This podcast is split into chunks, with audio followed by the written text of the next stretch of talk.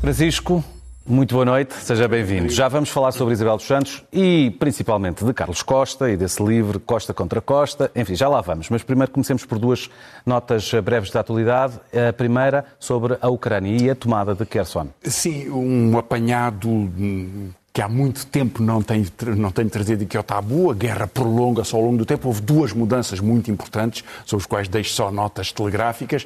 A primeira, uma grande derrota militar e, sobretudo, política da, da Rússia ao perder Kherson, porque tinha sido declarado parte integrante do território russo depois do referendo que foi montado pelas autoridades, eh, pelo plebiscito, foi montado pelas autoridades russas. É, portanto, um enorme, eh, um enorme fracasso e que prova o esgotamento desta fase e, a, e até a decadência político-militar desta operação. O segundo é uh, este episódio do míssil que caiu uh, na, na, fronteira Polónia. da Polónia, porque ele nos revela uh, dois aspectos. O primeiro foi a precipitação de Zelensky, que imediatamente interveio dizendo um país da NATO foi atacado, é preciso uma resposta imediata, portanto, pedindo que se escalasse o conflito e apelando a uma intervenção militar da NATO e eh, a resposta demorou algum tempo, mas que foi, apesar de tudo, razoavelmente breve, da NATO e de Biden, sobretudo, que se teria recusado a reunir com ele naquele contexto, dizendo as provas dizem o contrário, foi um míssil de interseção da defesa eh, aérea da Ucrânia e, portanto, eh, o assunto está, está encerrado. Eh, as duas leituras políticas têm um significado. Neste caso, Zelensky perdeu capacidade de, de, de, intervenção política e mostrou também a sua vontade de precipitar eh, eh, enfim, um desenvolvimento da guerra envolvendo a NATO. E estes dois efeitos mostram como está a ser difícil chegar a uma porta para uma negociação. Relativamente difícil poderá estar também a ser a vida de muitas pessoas dentro da Polícia de Segurança Pública. Essa é a segunda nota uh, que, de início da nossa conversa relacionada com as duas grandes reportagens, os dois episódios da grande reportagem que a SIC emitiu quarta e quinta-feira sobre polícia, extrema, uh, extremo ódio que é properado nas redes sociais por muitos agentes da autoridade e uh, violência. Sim, uma reportagem extraordinária que aliás resulta de, da sequência de vários trabalhos de investigação que têm sido, têm sido emitidos aqui, e neste caso até do, da cooperação com um consórcio de jornalistas de investigação, e isso merece sublinhar. Não há muito jornalismo de investigação em Portugal, e quando uh, esse trabalho é feito, é importantíssimo para a percepção das realidades do, do nosso país, neste caso de algumas sombras. É, portanto, cerca de 600 polícias estariam envolvidos nessas redes de comunicação em que predominam discurso racista e até ameaças de, de morte, ameaça, ameaças de violência. E isto tem eh, uma leitura eh, política, veremos as consequências, veremos as respostas. Há algumas reações, apesar de tudo, relativamente significativas, mas também revela um mundo de violência e de instrumentalização de uma parte da polícia e da GNR que não vem de agora. Eu dei uma olhada pela criação de sindicatos eh, dentro desta, de, deste universo e com dados, porque não há mais recentes, de há um par de anos, encontrei eh, seis sindicatos eh, que tendo mil, eh, que tendo 2.500 eh, filiados, teriam registado cerca de 1.500, 1.457 dirigentes e delegados sindicais. No caso, cinco, cinco deles eh, na altura era o Sindicato dos Agentes da PSP, Sindicato Independente Livre da Polícia, Sindicato da Polícia do Porto, Sindicato da Polícia de Braga, Organização Sindical da Polícia. Alguns deles falam uhum. nesta entrevista, tinham exatamente o mesmo número de filiados, alguns casos muito poucos, 27, 36, e o mesmo número de delegados e dirigentes sindicais. Ou seja, isto não acontece em mais nenhum sindicato do país. Não, não, tem, não é possível. Mas é uma forma de organizar uma espécie de estrutura política dentro das estruturas policiais e, na verdade, isto é a central sindical que o Chega está a querer organizar. Não é por acaso por isso mesmo que, que, que André Ventura veio logo dizer há um ataque uhum. aos polícias. Não houve ataque nenhum, não foi tomada nenhuma medida, simplesmente soube-se de uma verdade que é factual e bem informada. Mas pela primeira vez ficámos a perceber um pouco de como se move esse, esse movimento de e tantos manipulação sindicatos, agora, antes de passarmos ao tema seguinte, uh, tantos sindicatos faz com que os uh, polícias tenham mais ou menos poder e peso negocial, nomeadamente em matérias laborais, junto do governo? Repara, eh, nenhuma destas estruturas e o movimento zero que se criou tem uma, uma vontade de, de, ter qualquer preocupação sindical de proteção das condições de trabalho que têm sido degradadas ou das condições salariais que são muito comprimidas, como tem acontecido no geral da função pública, eh, ou até no, no treino e na preparação profissional. Tudo isso tem sido eh, muito descurado por este tipo de organizações. São organizações de filiação política e, por isso mesmo, eh, uma ameaça eh, para a vida eh, destes, destes profissionais e para a vida democrática em geral e dos direitos das pessoas e da segurança, porque é isso que está em causa. Falamos sobre um tema que foi muito quente esta semana e que provavelmente vai continuar a ser muito quente, relacionado com o livro de Carlos Costa, com uh, o livro sobre Carlos Costa, sobre o governador, o ex-governador do Banco de Portugal, a reação do uh, primeiro-ministro, mas começando por esta novidade que tem alguma ligação a da, da do mandato de captura contra Isabel dos Santos. Bom, tem. É, é a revelação de que eh, é o, talvez é, o penúltimo passo da queda do império de Isabel dos Santos. O mandato de captura, veremos se ele é cumprido, veremos se há um julgamento e veremos se há alguma consequência disso, mas eh, desde as revelações do Luanda Leaks e mesmo um pouco antes já se tinha percebido que Portugal se comportava como um país absolutamente excepcional, Noutros países, a família Eduardo dos Santos não podia comprar ações na banca. Eh, houve uma pressão sobre Portugal para que Isabel dos Santos saísse do BPI, e isso justifica depois este conflito que há, que há com o Primeiro-Ministro, mas isso foi só uma parte da desconfiança sobre a origem e a, as manobras em torno de, destas fortunas, que leva depois da revelação dos aspectos criminais que, estavam, que estariam envolvidos, que leva agora a esta ação da Interpol.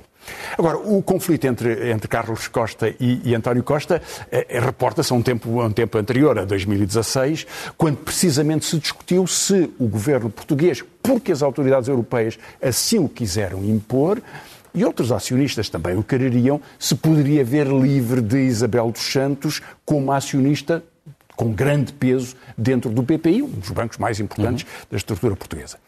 Um, ehm, Carlos Costa alega que terá havido um telefonema para que não houvesse a iniciativa que estava a ser preparada para entregar Uh, para permitir que Isabel dos Santos tivesse uma intervenção uh, num banco de, de, segunda categoria, o BCI, um banco muito pequenino, ao mesmo tempo que saía uh, do BPI, e isso seria o tal telefonema de uh, António Costa. Não sabemos se esse telefonema existiu ou não, isso é dito entre duas pessoas.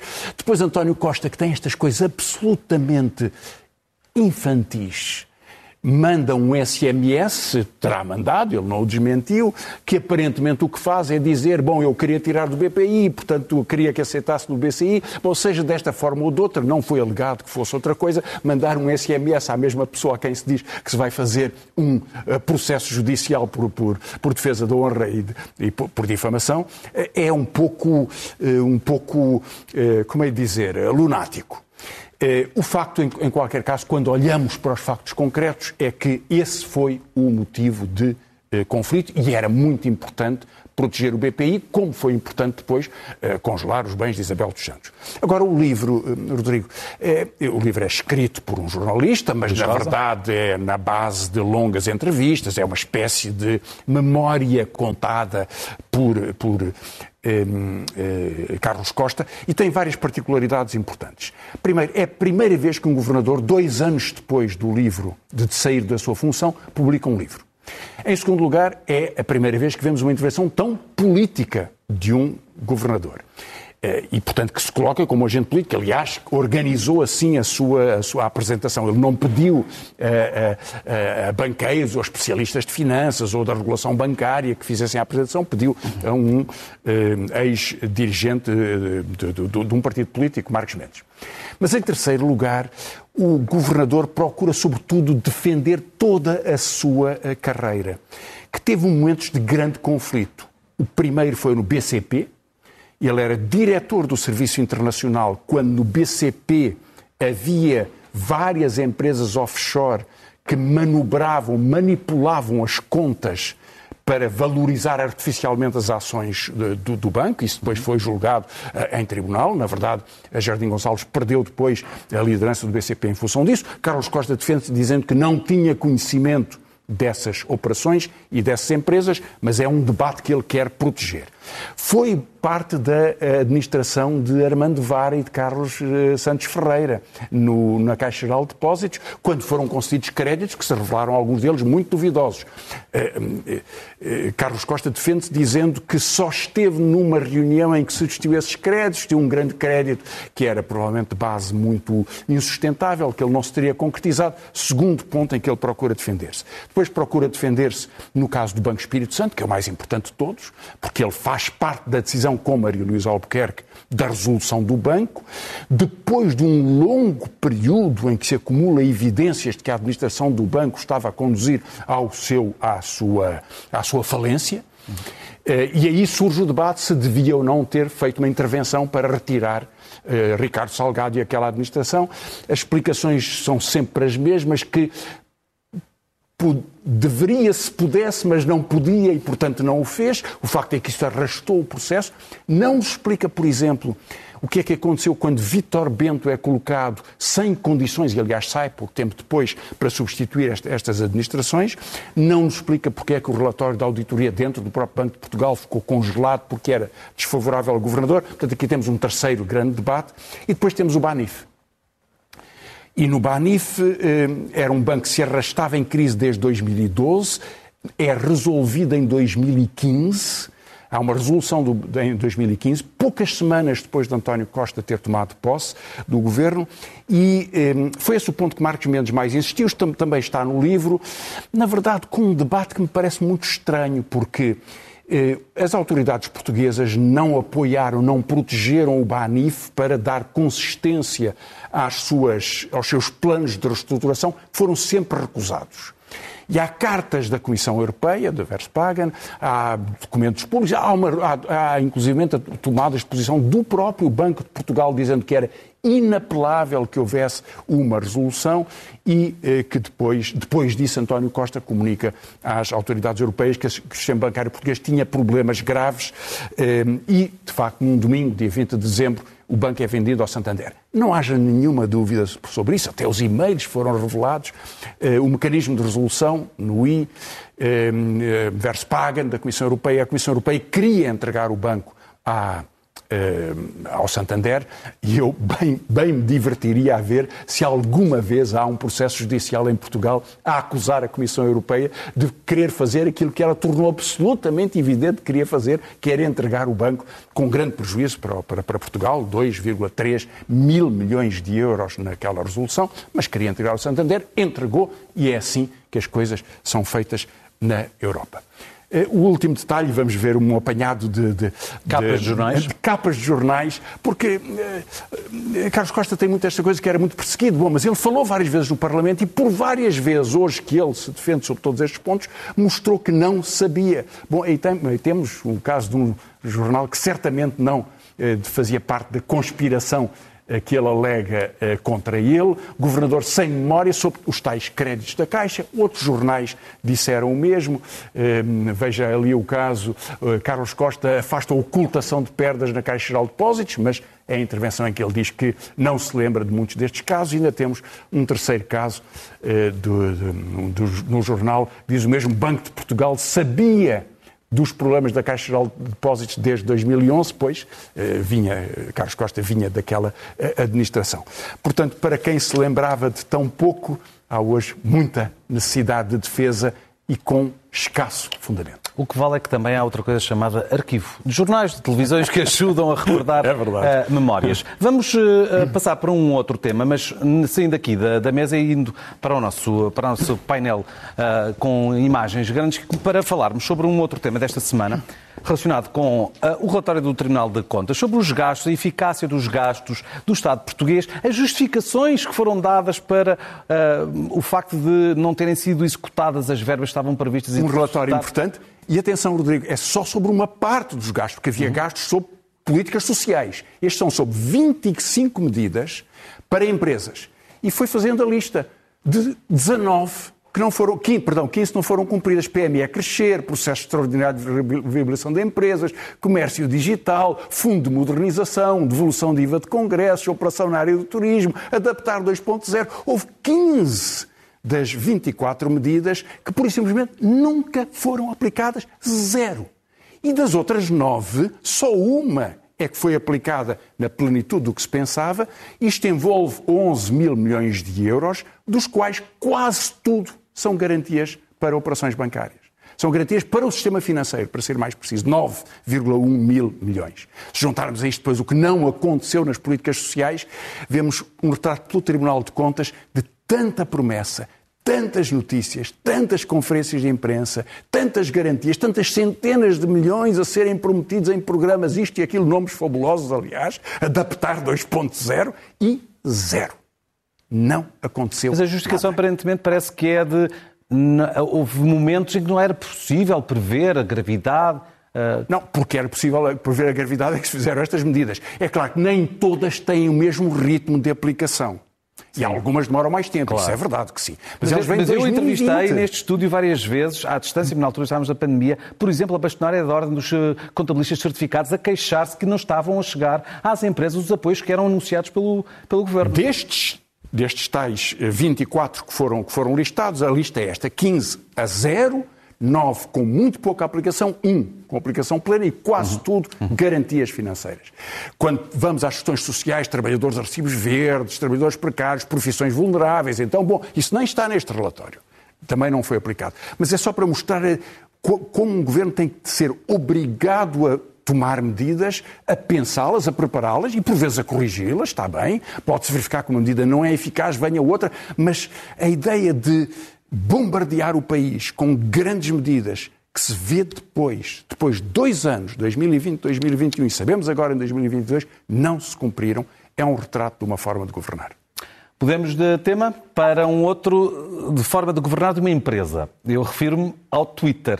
E é esse novo dono do Twitter, de seu nome Elon Musk, eh, que como tem estado a fazer uma revolução numa empresa que há inclusivamente várias pessoas que dizem que na próxima segunda-feira pode já nem sequer conseguir funcionar. Pois, isso vamos ver na segunda-feira. Eu queria dar um exemplo. Elon Musk gastou 44 mil milhões de dólares, uma parte significativa, vendeu algumas ações das grandes empresas que tem. Também Portanto, contraiu empréstimos para também esta contraiu empréstimos, vamos ver que esta operação, ele queria controlar uma rede social e é a primeira vez que há uma operação deste tipo, um multimilionário que toma conta de uma empresa que tem poder e uma, um exemplo deste poder é que ele quis cobrar 8 dólares, é muito pouco, mas para certificar contas. Bom, e houve várias pessoas que por paródia ou por maldade compraram por 8 dólares o nome de uma, de uma conta. Eu vou dar um exemplo, que é Eli Lilay, que é uma grande multinacional farmacêutica, e o anúncio era: estamos entusiasmados por anunciar que a insulina passou a ser grátis.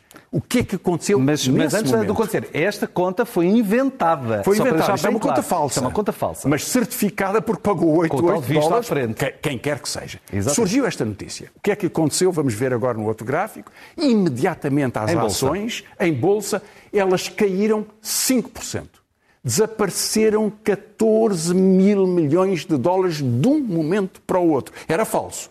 A empresa depois recuperou alguma coisa, mas percebemos aqui como é que os mercados financeiros funcionam, como é que a mentira resultou, como é que o Twitter é uma arma poderosa que pode provocar eh, perturbações.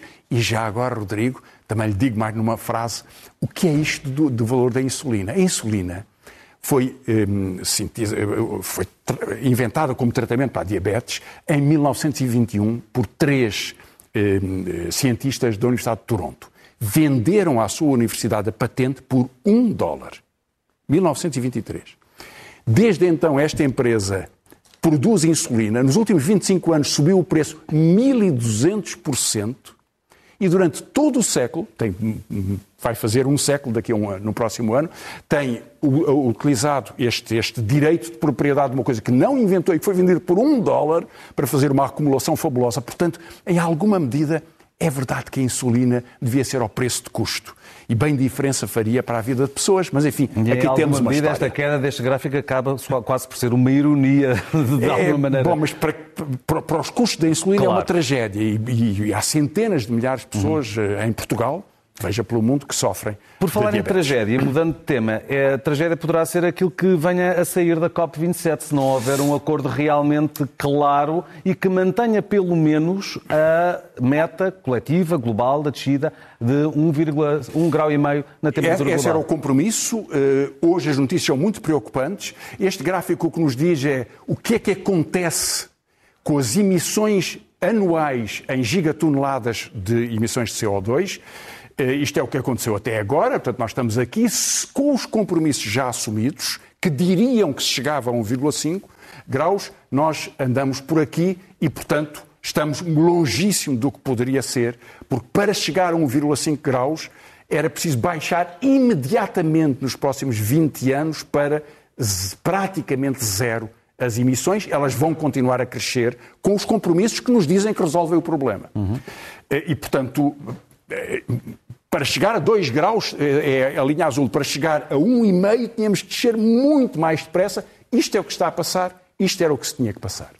E, portanto, eh, a pressão sobre a COP é tomem medidas. O que é que hoje está a discutir, porque é um alargamento do prazo, é uma, um comunicado que continua a insistir no investimento racionalizado em energias fósseis, continua a haver países como a Espanha e a Alemanha que estão a reabrir centrais a carvão, continua a haver um aumento do investimento fóssil em valores maiores do que o esforço para criar eh, alternativas energéticas e, portanto, nós estamos perante uma situação em que já começa a não ser possível alcançar a meta dos 1,5 graus centígrados a mais do que a época pré-industrial, porque há sempre um arrastamento ao longo do tempo, mesmo com medidas muito radicais agora, totalmente contrárias ao que se passou desde 2015, desde Paris, já era muito difícil, porque isto demora muito tempo a readaptar os sistemas eh, e, portanto, agravado ainda pelo facto de se fazer uma reunião que discute sem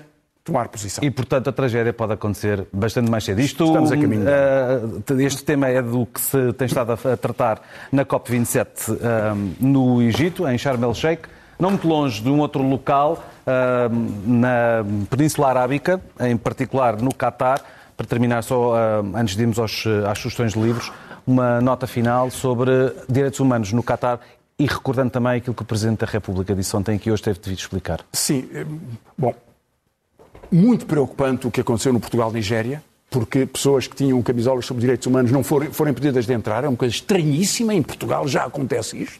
Muito preocupante saber-se que há 6.500 eh, trabalhadores que morreram nestes 10 anos de obras dos estádios e que há um manto de segredo sobre isso. Muito preocupante que se possa permitir eh, a um, a um regime eh, que continua a orgulhar-se da proibição eh, dos direitos do, dos gays e das lésbicas, das, enfim, das pessoas que, que têm, de toda a comunidade LGBT+. Muito preocupante a ideia de que este, este, este, este em vez de ser o que devia ser, que é um conjunto de iniciativas desportivas de, eh, de, de, grande nível que se torne eh, este Mundial uma espécie de máscara da repressão dos direitos humanos num país que está a pagar desta forma a sua, eh, uma operação de relações públicas. Uhum. Sabendo que foi aprovado o Qatar por uma administração da FIFA que uns anos depois foi presa por corrupção. Podemos perguntar se outro país tivesse porventura comprado votos e se noutro país eh, acontecesse agora o que está a acontecer e não fosse o país que é tão necessário para a produção do gás eh, Mas para a Europa, agora se assim acontecia. Concentramos é só na seleção. não, não pode ser. É porque a seleção faz, faz, os seus jogos, fará, é um campeonato. Agora, o, o, o, jogo de vaidades políticas, o jogo da apresentação, a desvalorização, as, um, ehm, todo, toda esta ideia de que afinal é como sempre foi, é tão profundamente falsa porque não é possível hoje em dia aceitar-se estas restrições dos direitos tão essenciais das pessoas. Que é que nos traz sugestões de livros hoje, Francisco? É... Para além do de, de Luís Rosa, que já, já, já, já aqui falei. Bom, primeiro lembrar que há dois, anos, há dois dias eh, eh, assinalou-se eh, o centenário do nascimento de eh, José Saramago. Foi editado um livro lindíssimo com um grande ilustrador, Manuel Estrada, A Viagem do Elefante. A Porto Editora tem reeditado a obra e, portanto, aqui está eh, um dos livros que saiu há pouco tempo. Um grande eh, livro da literatura do século XX, 1984, de George Orwell, com ilustrações de um dos grandes ilustradores portugueses, que é André Carrilho, uma figura notabilíssima da ilustração portuguesa. Depois, eh, a Almedina publicou, são três colegas meus, Farinha Rodrigues, José Mendes e Brandão Alves, um livro sobre o legado de Manuela Silva, uma grande professora, ela já morreu, uma grande professora de economia, economia social, economia do combate à pobreza. Eh, e depois, finalmente, três testemunhos. Eh, a Tinta da China está a publicar uma coleção muito engraçada, muito interessante. Eu trouxe, eu trouxe um exemplar só, sobre o Saal, que foi um, um, grande projeto urbanístico a seguir ao 25 de Abril, participação das populações, construção de novos bairros. E, neste caso, é um livro de Pedro Ramalho sobre as Antas. Há aqui uma coordenação de Ana Alves Costa e Sérgio Fernandes, arquitetos do Porto. E eh, o Saal desenvolveu-se no Algarve, como no Norte, enfim, em vários, vários lugares. Aqui está uma memória muito importante importante para os urbanistas. Inês Menezes, sua colega, uma das grandes vozes da rádio portuguesa, fala com ela um conjunto de entrevistas muito interessantes. Fausto, Gregório do Vivier, Bernardo Sassetti, eh, que já morreu, Miguel Esteves Cardoso, Carlos do Carmo, enfim. E, finalmente, uma história do riso, da Bílio Almeida, eh, na Guerra e Paz. Eh, é um bom tema, feito por um especialista em comunicação, enfim, alguém que estudou comunicação, e acho que em alguns momentos vale a pena. Por falar em momentos, que é que, qual é o momento zen desta semana? Um apanhado da COP de dois discursos de uma pessoa que tem tido um papel muito importante, António Guterres, mas ele tinha preparado dois discursos. Um para incentivar os jovens, que tanta uh, diferença fizeram em Portugal, para lhes dizer muito bem, ainda bem que os temos, e acho que merecem ouvir isso, e outro um discurso para os jovens e outro para os governantes a dizer não nos continuem a enganar. Houve alguém que trocou os discursos e este registro fica para corrigir essa troca e para sabermos que temos mesmo que ter cuidado com os riscos do crime. Vamos ver esse momento, Zano. Boa noite, Francisco. Boa Bom noite. fim de semana. Obrigado. I'm hopeful because of you. You have been relentless in holding decision makers to account. No. I think that I was given the wrong speech.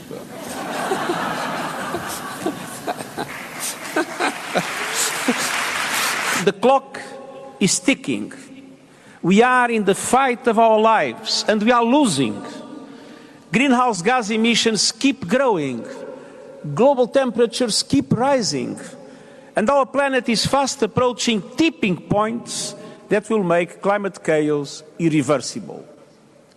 We are on a highway to climate hell with our foot still on the accelerator.